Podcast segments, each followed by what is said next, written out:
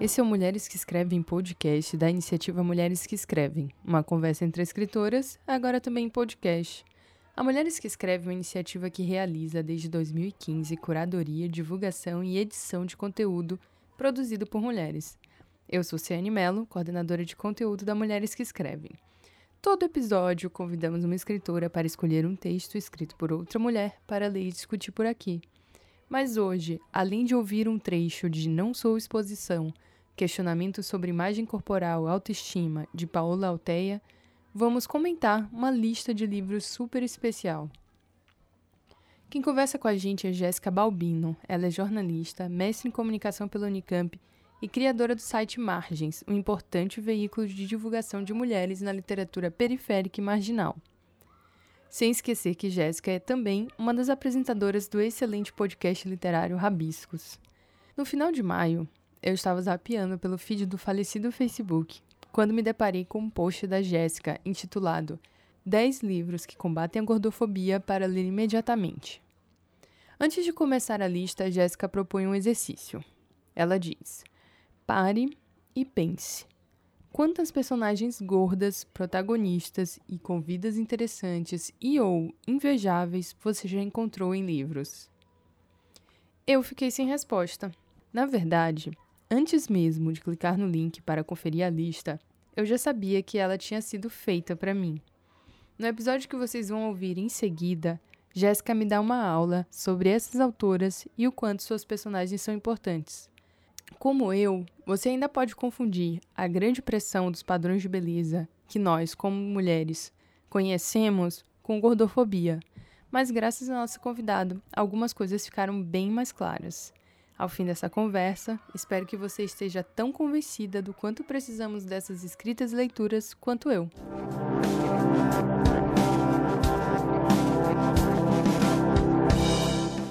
A importância perdida, o sentimento de não pertença que todas as mulheres vivenciam em algum ou em vários momentos da vida é uma coisa absolutamente real. Nós não estamos imaginando coisas, nós não estamos sendo dramáticas. Não é exagero afirmar que os homens construíram um modelo de sociedade que conhecemos sem a nossa participação. Conhecemos nomes de grandes pintores, escritores, cientistas, compositores. Uma parte mínima daquilo que é respeitado na sociedade é composta por mulheres. Quantos de nós aprendemos na escola sobre as figuras mais ilustres da civilização ocidental sem passar pela biografia de mulher alguma? Será que a chave para esse mistério é que mulheres simplesmente não têm talento?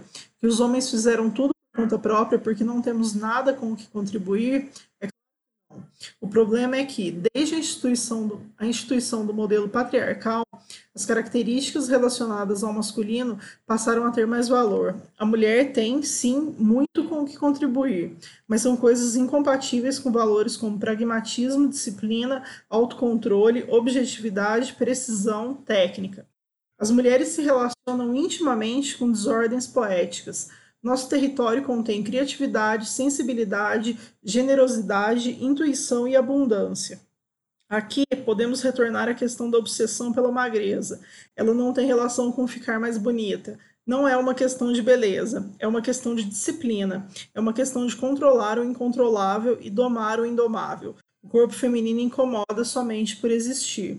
Os tipos de corpo feminino mais aplaudidos e celebrados atualmente são os mais andrógenos ou seja, os que mais se aproximam do homem. Muitas mulheres vivem à base de cigarro e café preto para fazer a manutenção de um corpo sem culotes, seios ou qualquer tipo de características sexuais secundárias. O corpo mais parecido com um centauro também está na moda, e a regra é ter um percentual baixíssimo de gordura corporal, exatamente como um homem. Muitas mulheres são tão magras que não menstruam. O homem tem mais massa muscular do que a mulher. Isso é fisiológico, natural e dentro do esperado, porque a testosterona, hormônio tipicamente masculino, tem ação anabólica.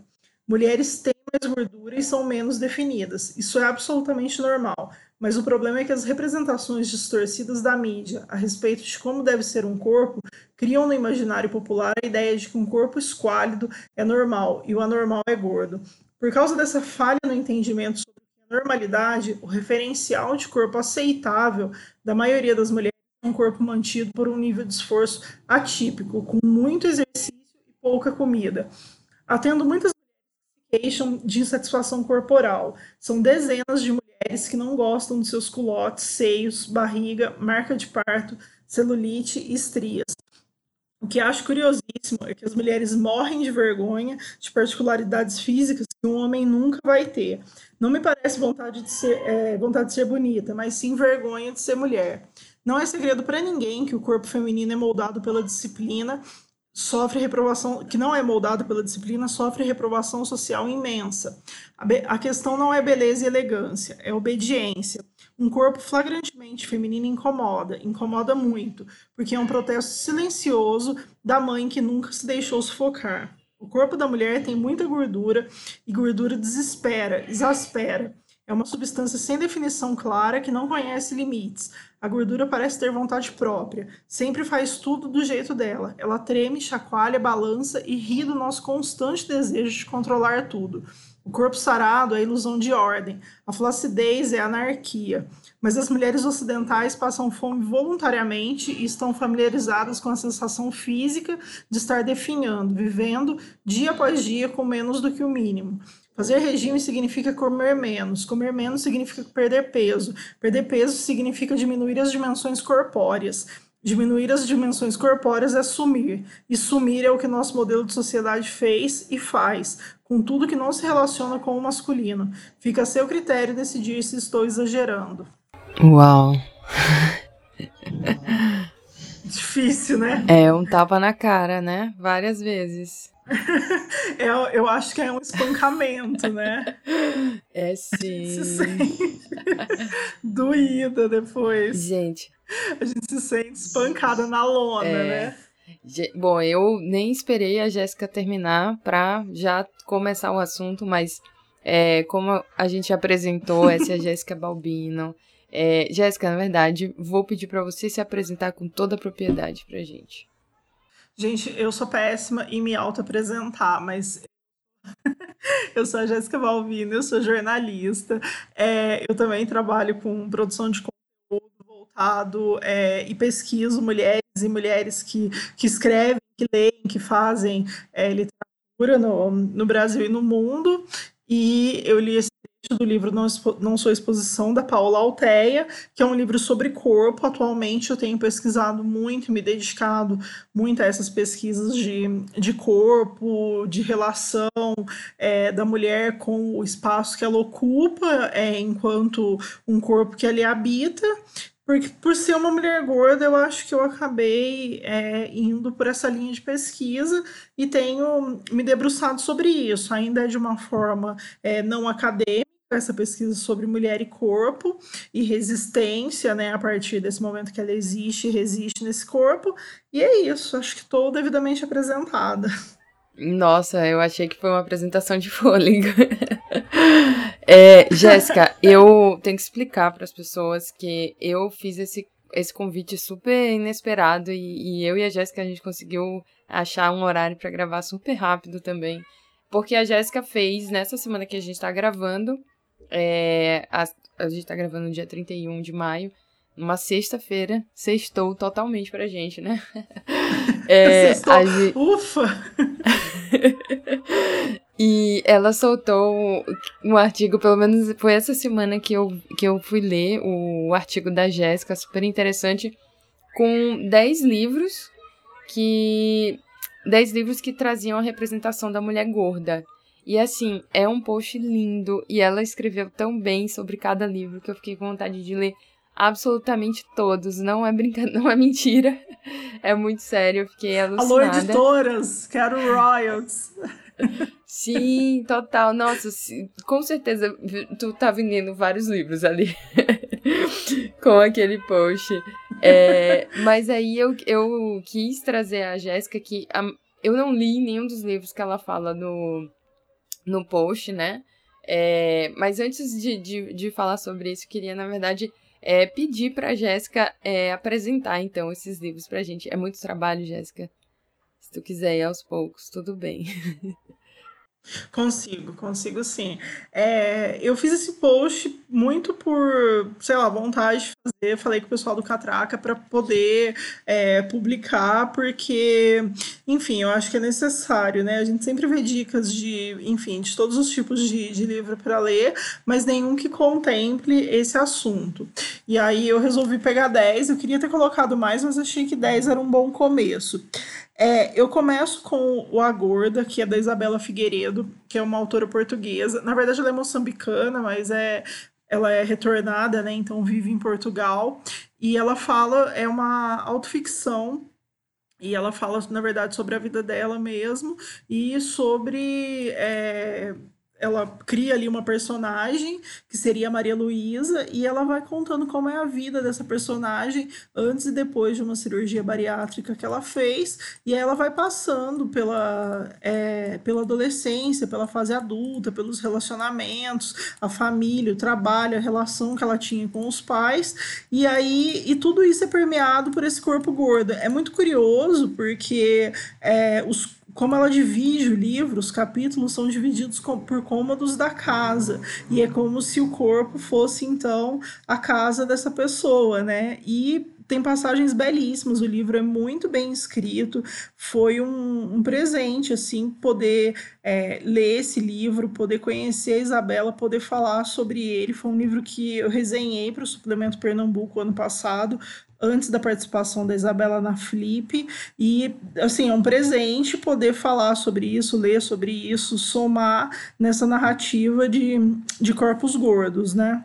Deixa eu só te falar o tá. é, rapidinho, vou interromper a lista. Pode, Mas pode é que eu, eu, lembro, eu lembro no ano passado que esse livro ele foi realmente um grande sucesso. Eu vi várias pessoas comentando sobre ele e recomendando.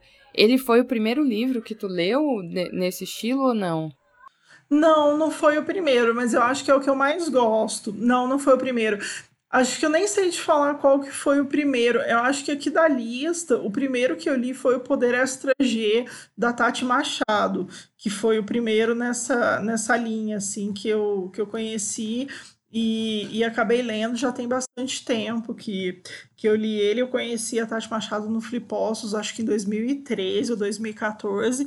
E aí eu acompanhei esse processo dela lançar o, o Poder G, que era um livro no Wattpad, que ela postava sempre. E aí ela foi convidada por uma, por uma editora para lançar e aí fez esse livro, porque ela tinha mais de um milhão de, de leitores da história só no Wattpad. E é um livro bem legal. É meio que um young adult, assim, é... mas é bem legal. É bem. É um livro que eu queria ter lido quando eu era adolescente, assim, quando eu estava entrando na, na fase adulta. Ia ter me poupado bastante, bastante reflexão sobre isso, bastante tempo tentando caber se eu tivesse conhecido a personagem dele antes ou o livro antes. Sim, eu vi que na tua lista tinha mais de um que era Young Adult. E eu fiquei pensando nisso, né? Porque é, é uma sim, fase muito sim, difícil para todo mais. mundo. É. Tem várias crises, a gente tem várias crises de corpo, de imagem. Então eu fico pensando, nossa, isso aí devia ser, assim, recomendado para todo adolescente, sabe? Deveria ser obrigatório esse tipo de leitura. Eu super acho que devia. É, eu coloquei vários, eu coloquei os 27 Crushes de Molly, que também é um, um Young Adult, e tem o da Larissa Seriani, que é o Amor Plus Size, que também vai nessa linha, e o Dumpling, que agora virou filme, né? Que também vai nessa, nessa linha. Mas, é, enfim, são, são livros que eu sei lá, adolescentes merecem ler, devem ler, mas não só, né? Não só adolescentes e pessoas jovens. Eu acho que vale para todo mundo, assim, acho que não é tarde, né? Mesmo eu tendo lido eles depois de adulta, fez diferença ainda assim, muda bastante coisa.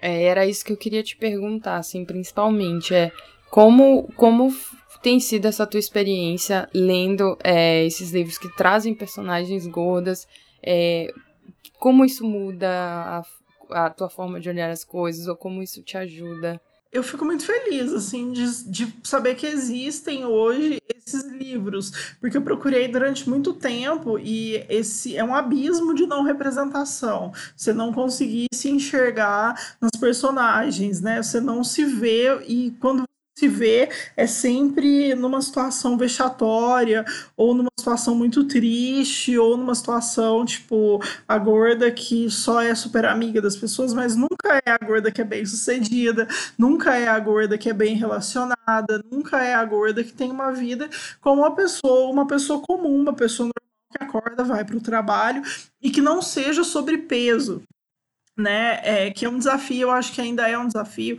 até para essa lista que eu fiz, é a gente entender que, sei lá, podem existir personagens gordas e que isso não precisa necessariamente ser sobre peso, né, que as histórias com essas mulheres não precisam necessariamente passar pelo peso ou passar pelo corpo, que elas podem simplesmente existir sem precisar estar tá desafiando alguma coisa, é, o que está posto e tudo mais.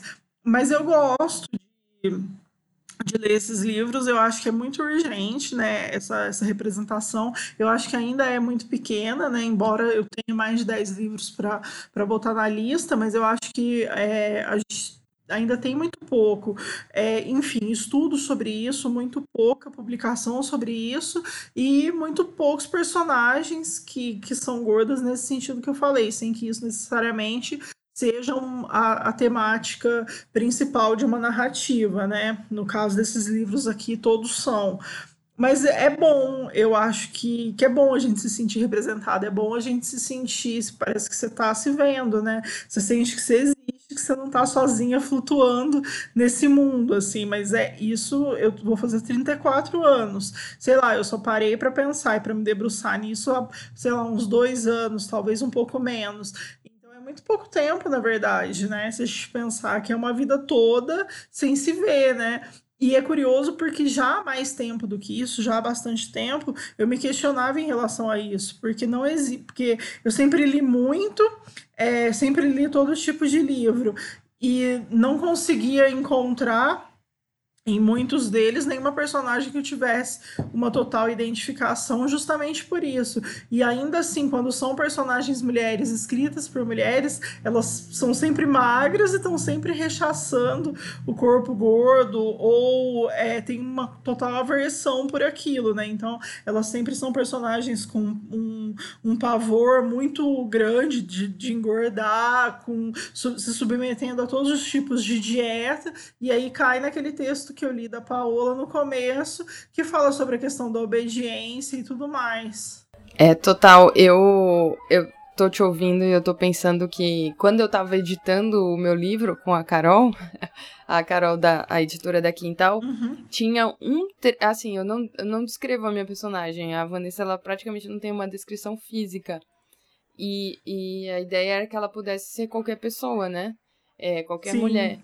Mas a, a Carol me chamou a atenção que tem um ponto em que ela fala que veste uma calça tamanho 38. E aí. Entendi. E, e aí tem, é assim, é um ponto muito disparatado assim de tudo, mas tá ali como um ato falho. Eu até falei pra ela, nossa, mas por que que eu botei isso? eu não tenho ideia, sabe? É, eu, eu, eu, na minha casa, ninguém tá usando calça tamanho 38. Eu não uso isso desde os, sei lá, 16 anos, 15 anos de idade, sabe? Eu não, não visto esse tamanho.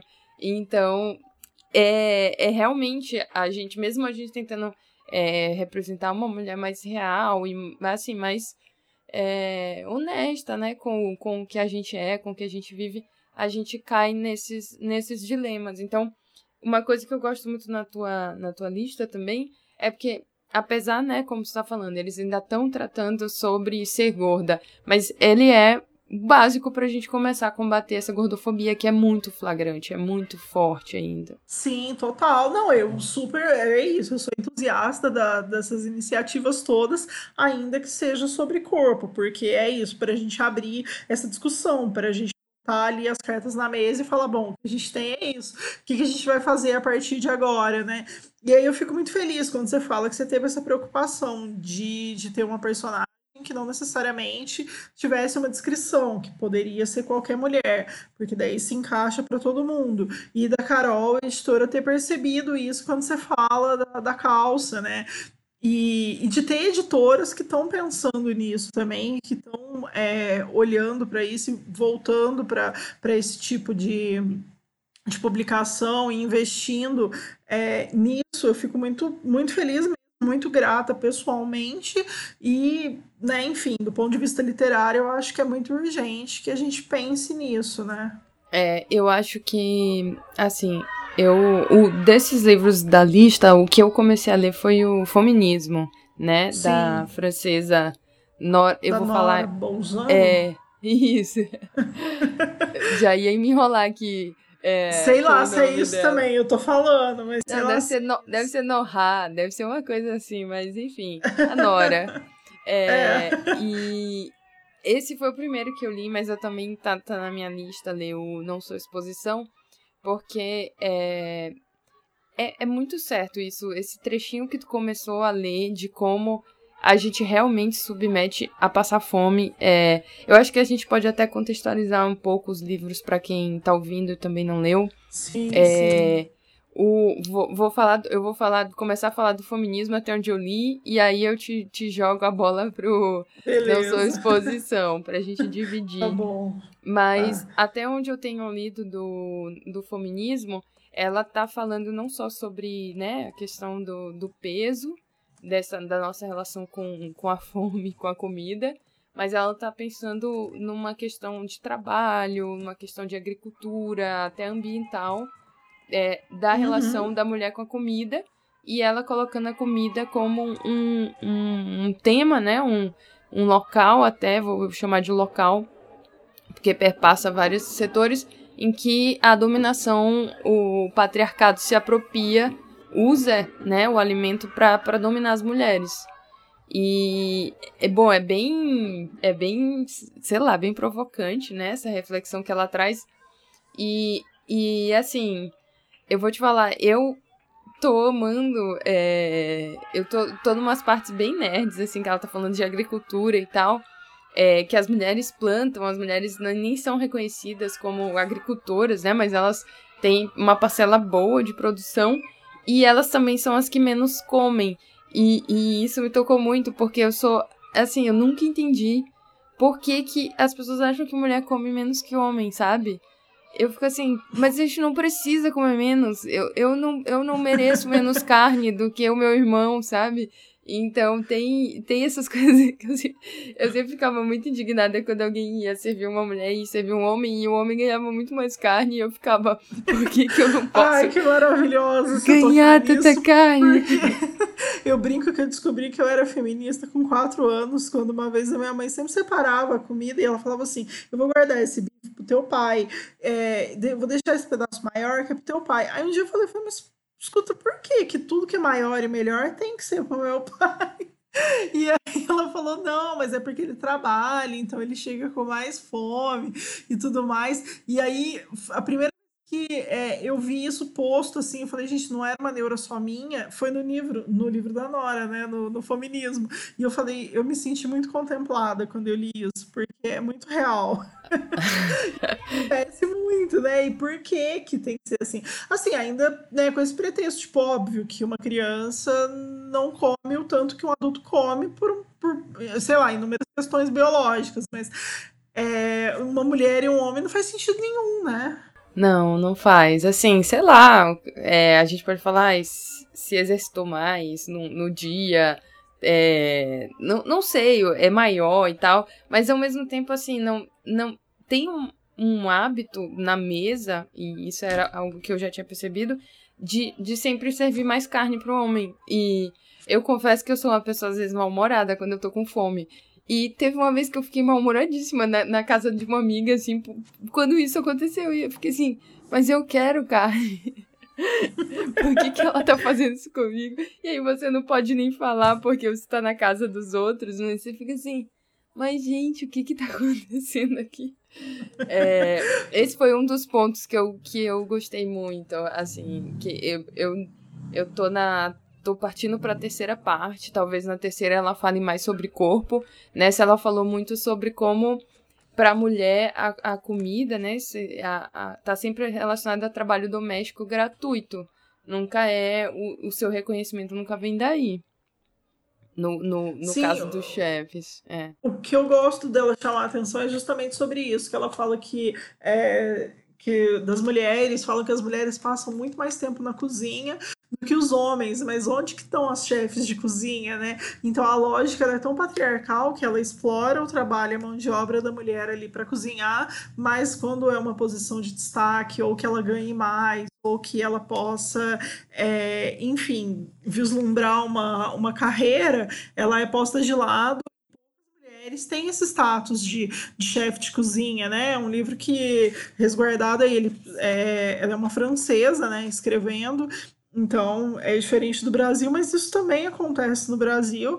E já vista que a gente tem, sei lá, reality show de, é, de, de, gastronomia que poucas mulheres ganham, que as mulheres são extremamente humilhadas é, na cozinha e tudo mais. Então é muito louco, né? É, a mulher tá sempre naquele lugar do, da comida afetiva, né? Ah, é comida da avó. E nesse discurso de, de saúde, de fitness, né? É, eu posso Sim. falar porque eu já entrei nessa onda fitness. Nesse discurso, esse é, essa comida é tipo a pior comida do mundo. Ela é completamente demonizada, porque assim, ai não, é só açúcar, é só farinha branca. Então, tipo, a comida que é feita pela mulher no dia a dia, no lar, ela é uma comida que não, não presta. Ou ela Entendi. não presta pelo valor gastronômico, ou ela não presta porque ela tá completamente fora dos padrões é, de beleza. Então, Entendi. sempre arrumam um, um jeito de. de prender a gente mesmo nessa lógica da, da comida. Enfim, eu tô vendo como eu estou surtando aqui com. com esse livro. Mas conta Você vai terminar ele para um rodízio, né? Por favor. Não, eu, hoje, hoje eu já vou pedir uma pizza. Se eu tivesse aqui, a gente ia dividir essa pizza. Nossa, ia muito, por favor, né? Vai, me deixem comer. É, você ia me perguntar alguma coisa? Não, eu ia te pedir para contar pra gente do, do Não Sou Exposição. Sim, o Não Sua Exposição, na verdade, ele lança, ele é um resultado da, de uma coletânea do, dos textos do blog da, da Paola Alteia, que é uma nutricionista, ela é paranaense, ela mora em Curitiba, e ela fala sobre, é, ela questiona, né, na verdade, é, a autoestima, a saúde, a imagem corporal, e ela se coloca como uma nutricionista contra dietas, né, o que já por si é, é contraditório e, e já causa aí um ruído, né? Já é diferente e ela ficou muito conhecida porque ela grava vários vídeos falando sobre isso, né? Falando sobre pessoas gordas, e aí eu me sinto super contemplada, porque ela é uma pessoa magra, uma nutricionista magra, né? E falando sobre isso.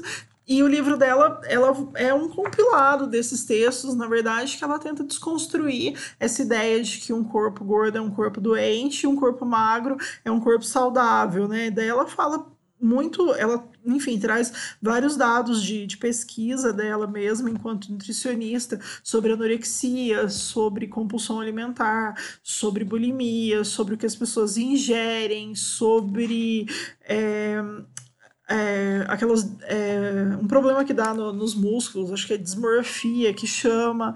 Ela fala sobre todos os transtornos alimentares e ela quebra esse mito, né, de, de que as pessoas usam para falar: ah, não, mas é que eu não tô preocupada com o seu corpo, eu tô preocupada com essa saúde. Tudo bem você ser é, gorda, mas olha, você não é saudável. Então ela quebra isso, ela fala que, na verdade, um corpo, de modo geral, ele pesa o quanto ele tem que pesar que desde que a pessoa coma bem, é, ela, tá, ela pode ser saudável. Ela fala muito sobre isso, sobre é, os alimentos serem divididos entre bons e ruins. Ela fala das dietas restritivas, que tipo toda vez que você restringe, automaticamente é, o teu cérebro vai querer comer aquilo. Enfim, ela traz vários casos que ela já, já atendeu e meio que implora assim para que para que as pessoas parem de dividir o mundo entre magros saudáveis e gordos doentes E aí ela explica o porquê disso. E, mas é um livro com uma linguagem muito acessível, assim, eu acho que, que todo mundo deveria ler. Ela meio que é contrária ao estilo de vida fitness, então sinto te decepcionar, Ciane, mas ela não, não gosta. Ela eu fala também sou contrária. Ovo, né? ela fala muito sobre o ovo, né? Ela fala que, sei lá, quem é da década de 80 vai saber que, tipo, o ovo era um alimento super demonizado, tipo, não comam ovo, tem gordura. E agora a pessoa come, tipo, 20 ovos por dia nas dietas low carb, né? E tá tudo bem, assim. E é isso, ela é, quebra muito desses mitos, assim, que falam sobre esses esses alimentos mais comuns, tipo açúcar, tipo farinha branca, tipo hortaliça, carne, ela vai falando é, sobre esses alimentos e sobre como que eles agem no, no corpo, enfim. E é, eu terminei o livro muito feliz, assim, muito, me senti muito representada, me senti como se fosse uma defesa, assim, sabe? Tipo, agora eu posso argumentar melhor quando Sim. eu for a qualquer coisa. Foi meio que isso. É, eu já tive a oportunidade de ver palestras de nutricionistas comportamentais que têm um discurso nessa pegada, né? E, e assim, e a minha pergunta tem a ver com isso. Eu saí da palestra super encantada, que nem tô, tô provavelmente lendo esse livro. Saí assim, nossa, é isso mesmo, com certeza tá errada a forma como a gente vem lidando e aí, é, eu fiquei ouvindo os comentários no corredor das outras mulheres saindo, e, e, e assim, ninguém comprou. Tirando eu, ficou todo mundo assim. Ai, não, mas isso aí não tá certo, não. Claro que a gente não pode comer o que quiser. Claro que isso nunca vai dar certo. Ninguém nunca vai emagrecer assim. E, e, e assim, eu fico pensando, tu, como é que tu vê, assim, talvez tu, tu observe mais isso? Tem melhorado essa, essa, essa gordofobia? É algo que tu sente que tá melhorando ou não? Eu acho que a gordofobia não, mas a gente tem falado mais sobre, e aí eu acho que é um passo pro, pro combate, assim. É, eu tendo a comparar, é claro que guardado as proporções, mas com racismo, assim, diminuiu o racismo no Brasil? Não, mas nunca se falou tanto sobre isso. E aí falar sobre isso eu acho que é um passo para a gente entender, eu acho que é um passo para desconstruir, mas as pessoas têm que estar dispostas, né? Elas têm que querer entender isso. E o, o massa dos livros, tanto da Paola quanto da, da Nora, é que eles desconstroem isso, né? De que a pessoa precisa ser magra para ser feliz, ela precisa ser magra para ser bonita. Eles meio que questionam esse padrão que está posto, né? O livro da Paola, principalmente, ele questiona isso o tempo todo. Ele fala, não, mas tipo, por que que você tem que ser magra. Por que, que você quer ser magra? Mas você quer ser doente mesmo sem ser magra? Então ela vai questionando isso o tempo todo. Então eu acho que quando a gente. É igual o trecho que eu li, quando você, você olha para isso, você fala, nossa, né? Meio que desloca. Assim. Então, talvez discutir sobre isso cause esses incômodos e desloque isso, para talvez a pessoa ter uma autocrítica e entender que ela pode reproduzir esses discursos gordofóbicos ou ser uma pessoa gordofóbica no cotidiano. Mas eu acho que é um caminho extremamente longo, né? Até porque é, isso é muito pouco discutido. Começou a ser discutido agora, sei lá, acho que de uns cinco anos para cá, talvez até menos. É, eu, eu fiquei curiosa, logo no comecinho, eu tinha esquecido de te perguntar, era sobre como, como é no, nos livros que são ficção e tal, romances, uhum. é, como é que é essa representa, tipo, a descrição da personagem? A, a personagem gorda, ela tem que ser anunciada como gorda para se caracterizar? Ou não, nem sempre isso é dito no livro?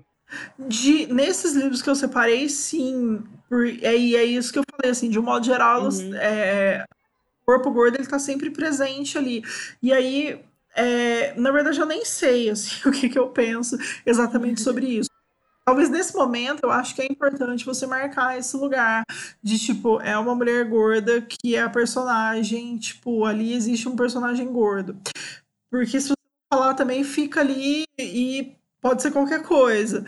E aí nunca vai ser gorda, né? Quando pode ser qualquer coisa, ela obviamente ela nunca vai ser gorda porque a sociedade não está acostumada a ver ou imaginar, né? No, no, imaginário, inclusive, das pessoas gordas. Uma pessoa bem-sucedida ou feliz é uma pessoa magra. Dificilmente é uma pessoa gorda ou uma pessoa real com um corpo real. Então, nesse caso, a lista são personagens que são anunciadas mas, por exemplo, nos 27 Crushes de Molly, ela meio que sofre um pouco mais por, por ser gorda, mas no Poder Extra G, no Amor Plus Size e no Gabiana Negra e Gorda, é, e também no Dumpling, tem mais questionamentos acerca disso do que sofrimento, assim, o que já é um, um, um ponto muito positivo, né? porque também é, acho que de autoficção é o Gabiana Negra e Gorda, mas é meio que é muito mais uma biografia, talvez, é, do que uma autoficção, diferente do, do da Isabela ou do da, o da Roxane Gay, que é uma autobiografia do corpo, que é um livro pesadíssimo, extremamente dolorido, é, sobre vários aspectos, assim, que é um livro que me perturbou muito quando eu li, apesar de eu gostar dele. Mas é isso, vem muito dessa apresentação, porque, por exemplo, no caso do da Roxane, ela rejeita o, o próprio corpo, ela não gosta e ela foge disso o tempo todo. Então, assim, ela não é uma gorda que se, se aceitou. Ela é uma gorda que, que tem vários problemas sobre isso, que lida com isso da melhor maneira que ela consegue, mas não tem aquela coisa que o pessoal chama de ah, ela romantizou a obesidade. Ela não romantiza, ela coloca várias questões. Diferente, por exemplo, desse da, da Gabiana, que é, não que ela romantize, mas ela é uma mulher muito feliz e muito bem com o próprio corpo. Só que daí ela traz várias questões. Por exemplo, o fato de ser negra e o fato de ser gorda. E ela questiona se ela nunca conseguiu ser feliz no amor por conta disso, por conta por conta do corpo, enfim, por conta de passar aí por, por duas opressões, né? Seja corporal, seja racial. E aí é meio que um tapa também. Mas é um baita livro, assim, é um livro divertidíssimo, é um livro que não deve nada do ponto de literário, assim, é muito gostoso de ler. É, eu, eu acho que tu consegue vender todos muito bem, na verdade, porque eu fico curiosa para ler todos. A Thaís Bravo, é, daqui, que daqui da Mulheres que Escrevem, ela tem um, ela tem uma resenha do livro da Roxane Gay. É, eu lembro na, na época que eu li a, a resenha da Thaís, eu também fiquei bem impactada, assim. Fiquei, nossa, esse livro deve ser bem pesado. Acho que talvez por isso eu não tenha ido atrás dele, assim, logo de início, porque ele ah, talvez tenha me assustado um pouco, assim, porque tem também abuso e, e toda um, uma questão, assim, de um trauma mesmo. É, e aí eu fiquei meio assim, mas eu fiquei muito curiosa é, na lista também lendo sobre esses outros, né? Que são histórias de amor. É, eu adoro My Mad Fat Diary. Eu e minha irmã assistimos, assim, alucinadamente. É, e eu acho que foi a primeira produção que eu li que era romântica, né? A história de um adolescente. E tem ali uns romancinhos uhum. e ela apaixonada por uns caras gatos. É, os caras correspondendo que a personagem era gorda. É, e, eu, e, eu comecei foi, a assistir é. esse, mas eu fiquei muito triste no, logo nos primeiros capítulos. Ai, eu imagino. Tem, tem, tem partes muito mas pesadas, assim para poder comentar sobre ele, porque todo mundo fala que é bem legal, né? Ele é, assim, eu acho, mas, mas ele é bem pesado, assim, tem, tem partes bem pesadas, ele não é a coisa mais romântica do mundo, assim, talvez eu esteja puxando só pela a parte que ela tá com crush nos boyzinhos e tal, é, mas, mas ele é um, um, acho assim, é uma série muito interessante, na, na época que eu vi, foi a, era a primeira coisa que eu tinha visto com uma personagem gorda que a história não ia ser de superação, ela emagrecendo e Nossa, sendo então. linda. É, não, então, isso é, é, muito perturbador quando as histórias vão por esse caminho, né? Tem uma série que eu gostei muito, mas muito, só que ela, tipo, é muito difícil de achar, né? Até na, na internet, chama Dietland. E eu não sei se você já viu, mas não, a, é de uma. Existe uma gangue de mulheres que chama Jennifer, e elas pegam homens, matam esses homens, e esses homens caem do céu. Elas é, jogam eles de, de aviões e tudo mais, numa alusão clara, tipo, It's Raining Man. E elas meio que se vingam desses homens. E existe uma, uma moça gorda que ela trabalha como ghostwriter numa revista, respondendo cartas de leitoras. É, só que ela responde como se ela fosse uma mulher magra, porque é uma revista de beleza cuja a, a editora mulher super magra. E aí tem um turn point na série que ela é cooptada por essa gangue né, da a Jennifer e ela passa por vários processos, ela recebe muito dinheiro para se submeter a um procedimento estético, para emagrecer, só que daí ela vê que ela não consegue. E assim, tem uma série com inúmeros gatilhos, né? Tô dando vários spoilers aqui, mas é uma uhum. série muito real. Para mim é a melhor do ponto de vista que retrata a mulher gorda e o que só mulher gorda, tanto em termos amorosos quanto sociais, mas ela encontra a, a voz dela de um jeito muito incrível. É, numa militância muito diferente que faz muito sentido só para ela. Ela rompe com várias pessoas que ela vida, mas que tratavam ela de uma maneira boa, até o momento que ela era submissa, porque ela não tinha autoestima por ser uma mulher gorda. Então é muito louca, a série é uma brisa total, mas para mim fez muito sentido assim narrativas de, de mulheres gordas. Foi a que mais me, me representou até então. E não necessariamente é só é corpo, né? É também sobre corpo, mas é sobre feminismo e tudo mais. Mas eu tenho é, tentado ir nessa linha de tentar encontrar personagens e séries que não necessariamente seja sobre corpo, né? Aí essa que você falou do My Mad Fat Diary, é, eu não assisti, enfim, muito porque eu comecei a ver e fiquei meio triste, porque era muito sobre isso também, mas eu quero retomar. Eu acho que no momento melhor eu vou conseguir retomar e ver, porque ela me deixou um pouco perturbada. É, eu acho que uma, uma questão boa que eu tô pensando aqui enquanto tu tá falando disso, né? Tipo, ah, ainda é sobre corpo. É que, na verdade, eu pensei que todas as mulheres é, ainda acho que tem muito eu tô falando todas generalizando, desculpa, gente, não pode uhum. isso. Mas assim, é, eu, né, cresci aqui numa, numa casa com duas mulheres, minha mãe, minha irmã, é, família grande e tal. O corpo é uma questão para todo mundo, assim, tem, tem gente que não fala. É, e são diferentes questões com o corpo, mas, mas eu vejo que as mulheres ainda estão muito presas nisso. É, eu até, eu, eu escrevendo erótico é, e tentando pensar uma mulher real, volta e meia tem uma questão da mulher estar tá com uma autoestima baixa com, com o corpo dela. Eu acho que eu não foco muito nisso, mas eu acho que, que é uma questão real, assim, eu observo em mim, observo nas minhas amigas, observo na minha casa. Então, eu acho até triste que a gente é, coloque esse como um problema para as mulheres gordas, sendo que é um problema nosso, assim, é um problema de quem tá magra, porque tá nessa escravidão. É... Sim, sim. Não faz muito sentido mim, é, isso que você está falando, eu acho que é muito real, assim, eu acho que é, os livros tratam justamente disso, especialmente o, o, da Paola, que é mais focado mesmo em corpo, e não só na, na, alimentação, né, na questão da comida, mas ele fala muito sobre isso, sobre quanto a gente se submete a, enfim, procedimentos mil para ter um corpo que é ideal, mas tipo, ideal para quem, né? E aí é isso, você vai estar tá sempre insatisfeita, independente do, do que, enfim, do que aconteça, né? Mas eu acho que é só importante a gente entender que é diferente, por exemplo, a pressão estética da gordofobia, que a gordofobia Sim. te limita coisas e te agride o tempo todo em razão do tamanho do seu corpo diferente da pressão estética que todo mundo sofre, né? Que todas as mulheres sofrem, por mais autoestima que se tenha, é muito inevitável que você não esbarre na, nessa pressão, porque você vai passar por isso o tempo todo, né? Então, por melhor que você esteja, você sempre vai pensar, será que meu peito está caído? Ai, será eu tô gorda? Será que eu tô com celulite? Será que, sei lá, minha perna não é comprida demais? Será que meu braço não é curto demais? Será que eu tô enrugada?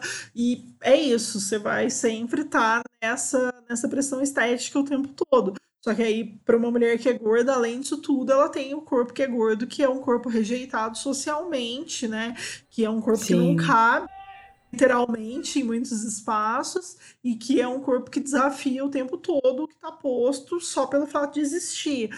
Então tem assim só para, né? Eu sei que você Sim. sabe. Assim, só para quem tá tipo Não, ouvindo, eu acho, eu acho ótimo né? tu falar esse tipo de coisa. Só pra gente pontuar.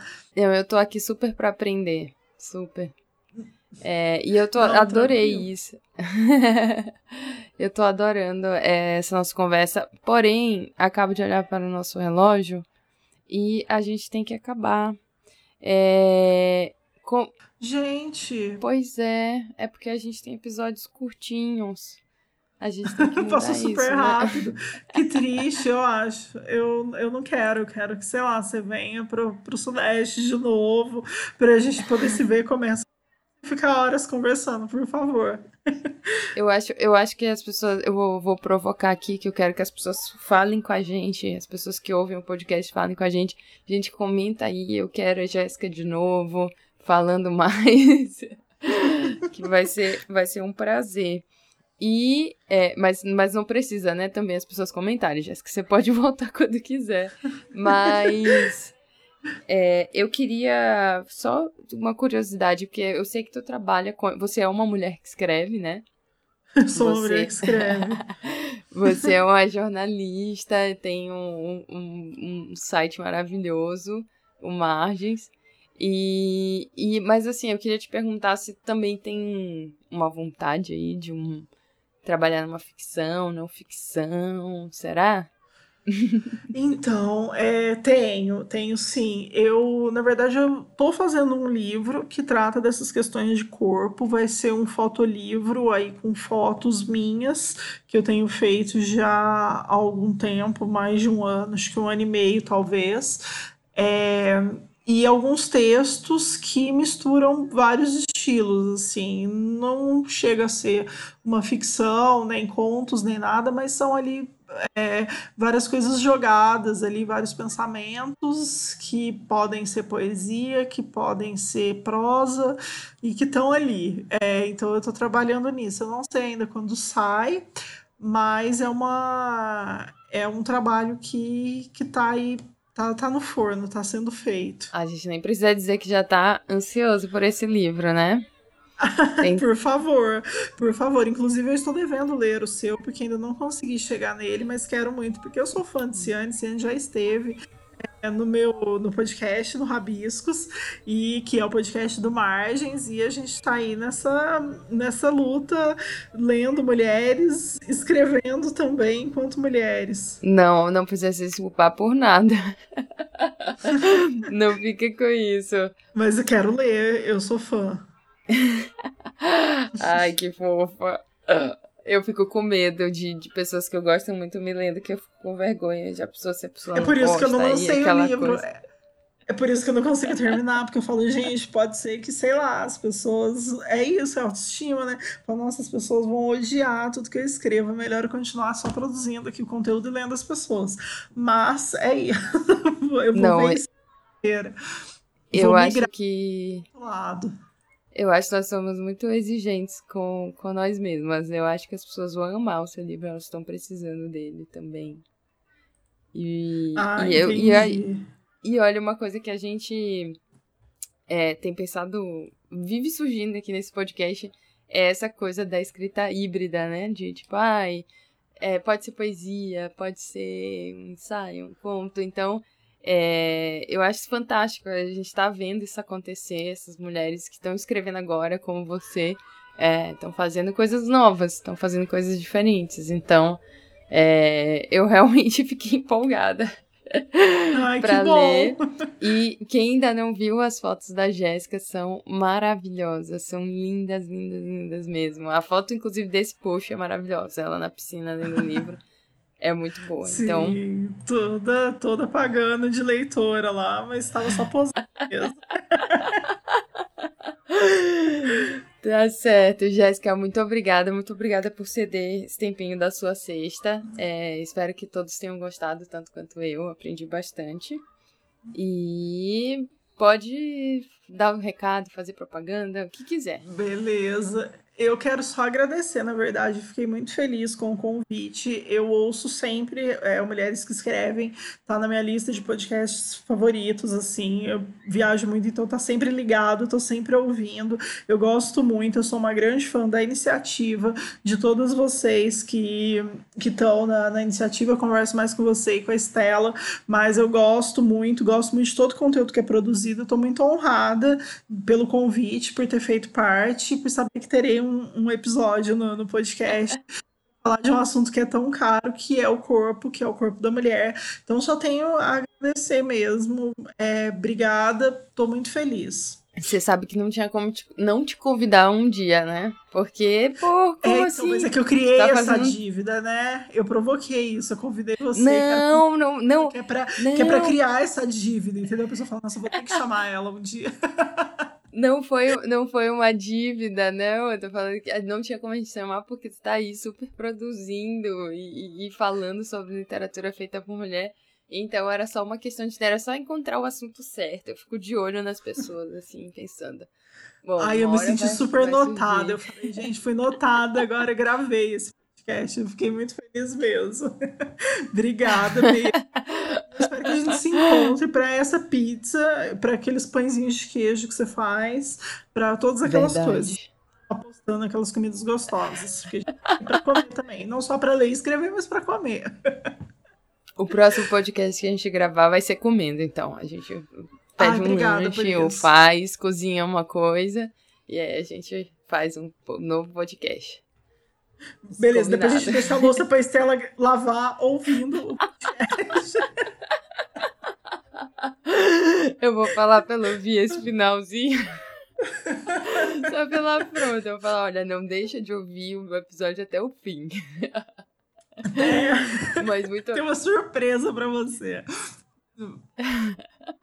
Mas muito obrigada mesmo, Jéssica. Eu que agradeço. Um beijo, viu? Beijo.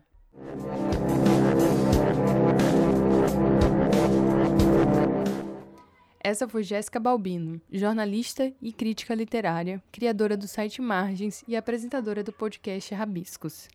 Esse foi mais um episódio do Mulheres que Escrevem Podcast. O nosso podcast é quinzenal. Alguns de vocês podem não saber isso, mas tem sido cada vez mais difícil manter a pontualidade. Espero que vocês me perdoem, não me abandonem e, muito importante, mandem sugestões pelo Facebook, Twitter e Instagram da Mulheres que Escrevem cujos links também estão disponíveis na descrição desse episódio. Mulheres que Escrevem Podcast é um programa distribuído pela Arquivos Secretos Radio Station. Esse programa foi produzido por Ciane Mello, eu mesma, e editado por Regis Regi. Um beijo, Regis. Até a próxima.